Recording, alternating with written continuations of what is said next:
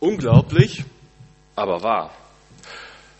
Manchmal gibt es Sachen, da kann man seinen eigenen Ohren oder Augen nicht trauen. Da denkt man, das kann eigentlich gar nicht sein. Ein Hahn hier im Gottesdienst. Haben die meisten nicht geglaubt. Ich finde das ja gut, dass ihr und sie nicht alles so einfach hinnehmen, sondern schon auch irgendwie mal was hinterfragen, ob das so auch sein kann. Aber tatsächlich, der Hahn war hier. Es gibt so Sachen, die man erlebt, wo man denkt, das kann gar nicht sein. Ich erinnere mich daran, wie ich mit meiner Frau mal eine Radtour gemacht habe an der Weser und dann saßen wir bei einer Pause in einem Café oder es war ein Restaurant und auf einer schönen Terrasse mit einem Ausblick auf den Bogen der Weser, das ging so richtig schönen Bogen lang, war ein wunderschöner Ausblick, dann kamen zwei Schiffe gefahren, war die was los, toll. Und dann guckten wir und guckten wir und dann haben wir uns gegenseitig angeguckt, sag mal, siehst du auch, was ich sehe? Die müssten langsam mal einlenken. Die rauschen direkt aufeinander zu. Das kann doch gar nicht sein. So blöd können die, das müssten doch einer von den beiden mindestens sehen. Aber keiner sah das. Zumindest sah es für uns so aus. Die sind frontal ineinander gehauen. Mit einmal macht das Wumms und da, dann haben sie es gemerkt. Ja, wir dachten echt, das, das kann gar nicht sein, als wir das sahen, dass, dass die jetzt wirklich aufeinander knallen, aber das passierte. Dann habe ich so daran gedacht, eine Geschichte, wo ich auch vor einer Weile echt gedacht habe, das ist ja unglaublich. Vor ähm, ja, guten halben vier Monaten, da war so Jahresrückblicke, Ende des Jahres 2012, wo ja verschiedene Leute so vorgestellt werden. Da hat einer erzählt, ein 70-Jähriger, der letztes Jahr im August bei einer Wanderung in einer Gletscherspalte abgerutscht ist. Vielleicht hat das der eine oder andere auch mitbekommen. 70 Jahre und der macht öfter noch Wanderungen in den Bergen, ist dann alleine unterwegs gewesen und in dieser Spalte plötzlich abgerutscht. Ich glaube, das war so zwölf Meter tief etwa. Und dann saß er auf einer von kleinen Vorsprung in dieser Eisspalte wo er auf 30 bis 40 Zentimeter, also 30 mal 40 Zentimeter drauf hockte irgendwie und sich darauf hielt, damit er nicht noch weiter runterrutscht in die Spalte. Und er hatte irgendwie so eine Rettungsdecke dabei und noch ein paar Knabbersachen, so ein bisschen Proviant, was er für einen Tag eben so eingepackt hatte. Und damit hat er überlebt. Sechs Tage lang saß er in dieser Gletscherspalte. Die Leute, die Helfer haben ihn am Ende dann lebendig rausgeholt. Unglaublich. Das in dem Alter. Ich glaube nicht, dass ich das überleben würde. Sechs Tage, obwohl ich etwas mehr als halb jung, so jung bin. Sechs Tage ein 70-Jähriger in der Gletscherspalte. Unglaublich. Aber er hat das überlebt. Aber wenn wir so krasse, unglaubliche Geschichten hören, das ist ja irgendwie was, was man schon mal ein anderes Mal nochmal irgendwann wieder so erlebt. Aber was Ostern passiert ist, dass Jesus Christus auferstanden ist von den Toten am dritten Tage, nachdem er wirklich tot war, begraben war, das ist noch viel, viel unglaublicher. Das kann man eigentlich gar nicht so einfach glauben. Auch den Jüngern ging es damals so. Sie haben das gehört, aber irgendwie, nee, das kann nicht sein. Da waren die Frauen da und die haben dann erzählt, wir haben das leere Grab gesehen, da waren diese Männer, diese Hellen, haben wir eben gehört. Das haben die Jünger nicht geglaubt. Redet ihr mal. Dann sind sie selber hingelaufen, um nochmal zu prüfen wenigstens, Petrus und ein paar andere und haben dann gesehen, das Grab ist wirklich leer. Ja, aber was heißt das jetzt? Ist der Leichnam gestohlen oder was ist da passiert? Und dann kamen die beiden, die da angelaufen kamen, die Emmaus-Jünger, die schon auf dem Weg nach Hause waren, die gesagt haben, es hat alles keinen Sinn mehr, es ist alles vorbei. Die gehen nach Hause und die haben auf den Weg Jesus getroffen, ihn wirklich gesehen und kamen zurückgelaufen, haben es erzählt. Ja, ihr habt Jesus getroffen. Aha, naja, erzählt mal mehr. Und dann stand Jesus plötzlich mitten unter ihnen. Was machen die Jünger? Die denken natürlich das, was am naheliegendsten ist. Das ist ein Geist! Hilfe! Schnell zurück! Schrecken haben sie Angst. Herr auferstandener Jesus, das kann nicht sein. Ein Geist. Das denken sie. Weil er stand da plötzlich mitten unter ihnen. Friede sei mit euch, sagte er. Aber sie dachten, nein, das kann nicht sein. Friede mit uns. Wir haben ihn selbst begraben er ist nicht mehr da. Wieso ist er jetzt hier? Voller Schrecken und Angst standen sie da, voller Unglauben. Und dann sah Jesus ihren Schrecken und näherte sich ihnen. Er wollte, dass sie sich ihr eigenes Bild nochmal richtig machen können jetzt, dass sie sich selbst überzeugen können. Er ist wirklich auferstanden, er ist es. Und dann sagt er, seht, Seht mich an, fasst mich an, meine Hände, meine Füße. Und dann konnten sie seine Wundmale von der Kreuzigung noch sehen, seine Hände und Füße. Und sie sehen, ja, ja, das muss ja wohl wirklich sein. Dann fassten sie ihn an, ja, ein Leib kann man berühren, ein Geist kann man nicht anfassen. Aber sie glaubten es immer noch nicht. So heißt es im Lukas-Evangelium, wo das berichtet wird. Sie glaubten vor lauter Freude immer noch nicht. Irgendwie war jetzt die Angst gewichen. Freude war da. Aber glauben konnten sie das noch nicht. Ich stelle mir das so vor, dass sie vielleicht gedacht haben in dem Moment, was wäre, wenn das jetzt wirklich stimmt? Was wäre das, wenn Jesus wirklich lebt? Das wäre ja toll, wenn der, mit dem wir so lange unterwegs waren, auf den wir so viel Hoffnung hatten, doch kein Lügner ist und jetzt lebt und dieser Kraft, dieser Macht von Gott aus dem Tod lebendig gemacht wurde.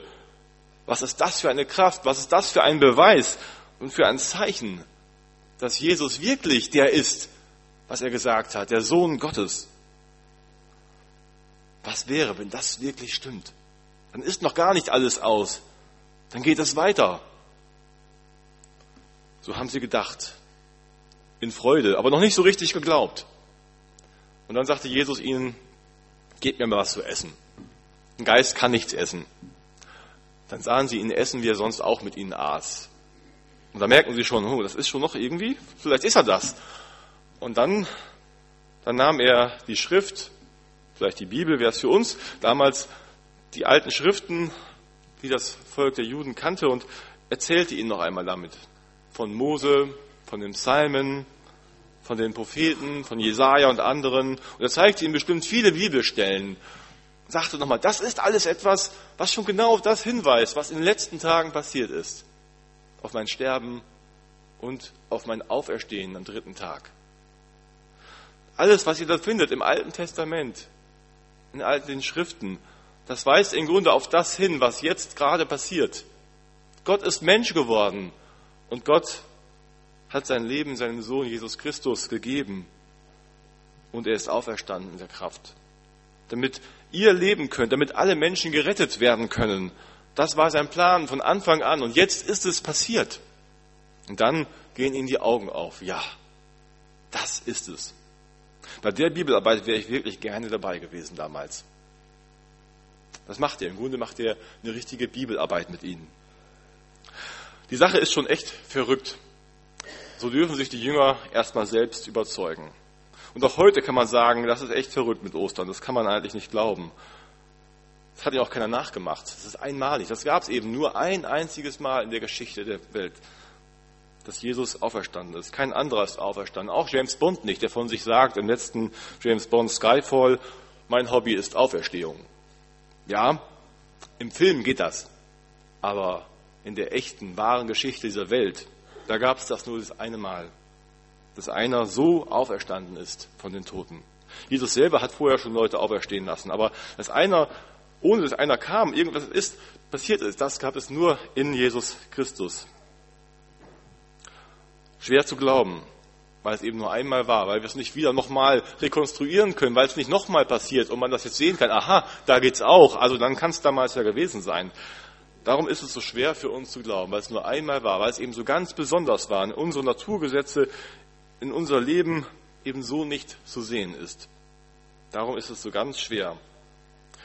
Und da gibt es so viele Argumente, die ja auch dagegen sprechen können. Fragen, die man da hat. Ist der Leichnam vielleicht gestohlen worden oder haben die Jünger sich das alles eingebildet, Halluzinationen gehabt oder haben sie vielleicht so gesagt, in unserem Herzen, da lebt er weiter.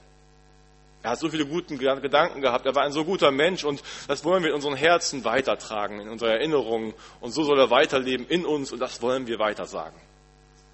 Nein. Das wird hier ganz anders beschrieben. Er ist wirklich, wahrhaftig auferstanden.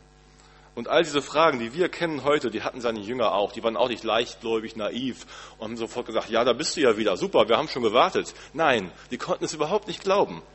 Und darum lud Jesus sie ein, lasst euch von mir überzeugen. So lädt er uns auch ein mit unseren Fragen. Lasst dich von mir überzeugen. Denk mal darüber nach, wie wunderbar das wäre, wenn das wirklich stimmt, wenn das wahr ist, dass es einen Gott gibt. Einen Gott, der diese Welt geschaffen hat, der alle Menschen geschaffen hat und sich dann überlegt hat, was sollen die Menschen immer irgendeinen Gott sich erfinden und was ausdenken. Vielleicht zeige ich mich den Menschen einfach, dass sie mich sehen, dass sie sehen, was ich für ein Gott bin und werde Mensch. Und dass dieser Mensch nicht in Gewalt hergekommen ist, um den Leuten mal so richtig zeigen, zu zeigen, wo es lang geht, sondern mit Liebe gekommen ist. So sehr, dass er gestorben ist, dass er sich hat kreuzigen lassen und dann seine Macht und Kraft gezeigt hat in der Auferstehung. dass es einen Gott gibt, der sich der Welt zeigen wollte, der sich uns, dir zeigen will, auch heute. Ein Gott, der lebendig ist, der uns führen und leiten möchte, der uns das Leben schenken möchte, weil er uns Menschen so lieb hat. Was wäre, wenn das wahr ist? Was wäre, wenn das Ende nicht das Ende ist, sondern der Anfang von etwas viel Größerem? Denk mal diesen Gedanken vielleicht, wenn du Fragen hast, Zweifel hast. Und probier es dann mal aus. Vielleicht fängst du an zu beten und bittest Gott einfach und sagst, wenn es dich wirklich gibt, Gott, dann zeig dich mir bitte. Dann will ich dich kennenlernen. Dann komm in mein Leben hinein. Zeig mir, dass es wahr ist. Und dann überprüf das. Geh einfach mal mit in Gemeinde. Geh mit mit Menschen, die Jesus kennen, mit Christen und lass dir das zeigen. Wie ist das alles mit Jesus zu leben? Nimm das mal beim Wort. Versuch einfach mal ein Stück Wegstrecke mit diesem Gott zu gehen und zu entdecken. Ist wirklich was vielleicht da dran? Und dann lies die Bibel. So wie Jesus die Bibel mit seinen Jüngern gelesen hatte. Und staune und entdecke, was da Großes drinsteht, was für Wunder da geschehen in der Geschichte Gottes mit seinem Volk Israel und dann mit Jesus Christus. Wie so ein großer Bogen gespannt wird vom Alten Testament hin zu Jesus. Wie alles im Grunde darauf hinaufläuft. Und dann braucht man vielleicht auch jemanden, der einem dabei hilft, so wie Jünger jemanden brauchten, der ihnen half, das zu verstehen und einzuordnen. Dass wir jemanden haben, der mit uns Bibel liest, der uns Auskunft gibt, wo da was steht. So sollen wir uns überzeugen lassen, sollen nicht einfach was hinnehmen und einfach glauben, sondern ehrlich mit unseren Fragen kommen zu Gott, zu den anderen Christen und uns dann überzeugen lassen. Ja, es ist echt. Dieser Gott ist lebendig. Und wenn wir überzeugt sind, so wie die Jünger dann damals überzeugt waren, dann dürfen wir, dann sollen wir zu Zeugen werden. Dann will Jesus uns losschicken, so wie er damals die Jünger geschickt hatte. Wie er sie geschickt hatte, Zeugen zu sein, sollen wir auch erzählen und Zeuge sein in der Welt. Wir sollen niemanden überreden, in irgendwas überstülpen. Das gibt's auch, dass Christen das versuchen, sie versuchen, Leute zu manipulieren, was überzustülpen. Das musst du einfach glauben. Und wie auch immer sie das dann machen, mit Psychotricks oder mit anderem Druck. Das ist es nicht. Wer so zum Glauben kommt, der glaubt nicht an Jesus Christus. Es geht darum, Menschen wirklich zu überzeugen, dass sie Jesus Christus, den lebendigen Herrn, kennenlernen und ihm glauben und mit ihm gehen. Das können wir nur bezeugen, indem wir Zeugnis geben von dem, was wir erlebt haben mit Jesus. Dass wir erzählen, was wir erlebt haben, wie wir ihn kennengelernt haben. Und so werden wir dann selbst zum Evangelium, zur frohen Botschaft für die Menschen. Zu dem Evangelium, dass das, was Jesus war und ist, mit unserem Leben, mit unseren Worten verkündigen zu ihm. Wir als Gemeinde sind sozusagen ja der Leib Christi, so steht es im Neuen Testament. Damals konnten die Jünger den Leib Jesu so anfassen, begreifen, dass wirklich wahr ist. Heute können wir das nicht mehr. Er ist danach in den Himmel gefahren. Er ist nicht mehr so leibhaftig hier. Aber wir als Leib Christi sind der Leib, den die Welt anfassen kann, begreifen kann. Wo die Menschen prüfen können, na, ist das echt? Stimmt das? Sind das Menschen, die wirklich verändert sind von diesem auferstandenen Jesus Christus? Menschen, die wirklich in irgendeiner Stelle irgendwie anders sind, wo man merkt, da hat etwas Neues angefangen. Da wirkt eine besondere Kraft Gottes. Diese Botschaft vom Kreuz und Auferstehung scheint wirklich echt zu sein. Solche glaubwürdigen Zeugen müssen wir der Welt sein, dass die Menschen das prüfen können an uns. So will Gott das. Darum macht Jesus uns zu Zeugen. Und nur überzeugte Christen können so dann auch glaubwürdige Zeugen sein. Zeugen steht im Übrigen im griechischen Text hier das Wort Märtyrer. Märtyrer, das wissen wir ja, das sind die meisten wahrscheinlich, das sind so eben die ersten Christen gewesen, die wir Märtyrer nennen, die ihr Leben gelassen haben für ihren Glauben. Ein Zeuge, der sein Leben lässt für das, weil er sagt, es ist wirklich wahr, es stimmt. Das ist ein echter Zeuge. Das ist keiner, der sagt so, ja, Jesus hat vielleicht nicht in allem recht gehabt, das mit der Kreuzigung, naja, also er scheint schon irgendwie Betrüger gewesen zu sein, aber er hatte viele gute Worte und die sollen in meinem Herzen weiterleben und seine Idee lebt in uns weiter. Dafür gebe ich mein Leben nicht. Dafür gibt, glaube ich, kein Christ sein Leben, wenn das nur so eine Idee ist, die weiterlebt. Dafür hätten die Jünger auch damals ihr Leben nicht gegeben, sondern sie sind wirklich dem wahrhaftig Auferstandenen begegnet. Und das hat ihr Leben so verändert und ihnen so viel Kraft gegeben dann, dass sie später weiterziehen konnten, weil diese Botschaft wirklich wahr ist. Und dann sollen wir eben gemeinsam Zeuge sein. Keiner soll alleine reden davon. Wir sind gemeinsam Zeugen. Ich habe vor kurzem in meinem Referat gehört von einem Kollegen, Verkündigung wird dann glaubwürdig, wenn viele Zeugen vom Glauben reden. Wenn wir alle davon reden. Wenn wir alle als Zeugen auftreten. Dann wird es so richtig glaubwürdig. Nicht, wenn der einer vorne steht und verkündigt, sondern es geht um uns alle. Dass wir das bezeugen. Dass wir den auferstandenen Jesus Christus kennen. Und dann sollen wir den Menschen Auskunft geben von dem, was wir wissen aus der Bibel. Deswegen müssen wir uns auch auskennen in der Bibel, um dann mit Menschen daran zu gehen, ihnen das zeigen zu können, wie das alles zusammenhängt, wie das in der Geschichte Gottes angefangen hat und in Jesus dann weiterging. Wir können so als Zeugen losziehen in die Welt. Damals in Jerusalem angefangen, dann zu allen Völkern sollten die Jünger gehen. So sollen wir anfangen in unserem Umfeld, in Barmstedt oder wo wir gerade leben und dann zu allen Menschen, die wir treffen. Wir können das Überzeugen nicht aus eigener Kraft tun. Unsere eigene Überzeugungskraft, ist manchmal ganz schön schwach und jämmerlich. Wir können das tun aus der Kraft des Auferstandenen. Die Kraft des Heiligen Geistes, die Kraft, die Jesus Christus hat auferstehen lassen vom Tod. Diese Kraft, die wirkt auch in uns Christen. Diese Kraft bewirkt das, dass dieses Zeugnis wirklich das bewirken kann, dass andere Menschen sich überzeugen lassen und zum Glauben kommen davon überzeugt, dass Gott mit seiner Kraft so wirken will, davon überzeugt, lasst uns Zeugen sein für die Osterbotschaft es in die Welt hinaustragen. Jesus ist auferstanden. Amen. Ich möchte noch beten. Herr Jesus Christus, das ist unglaublich, was damals passiert ist. Dass du tot warst, begraben und dann auferstanden bist. Dass du lebst und dass du uns in dieses Leben hineinnehmen willst, das hast du versprochen. Hilf uns, das immer wieder neu zu entdecken und zu glauben, dass diese Botschaft uns bewegt und verändert. Und lass du uns so glaubwürdige Zeugen sein dafür, dass Menschen es in unserem Leben, unseren Worten entdecken können, dass es nicht nur irgendwie eine alte Geschichte, ein Mythos ist, sondern Wahrheit.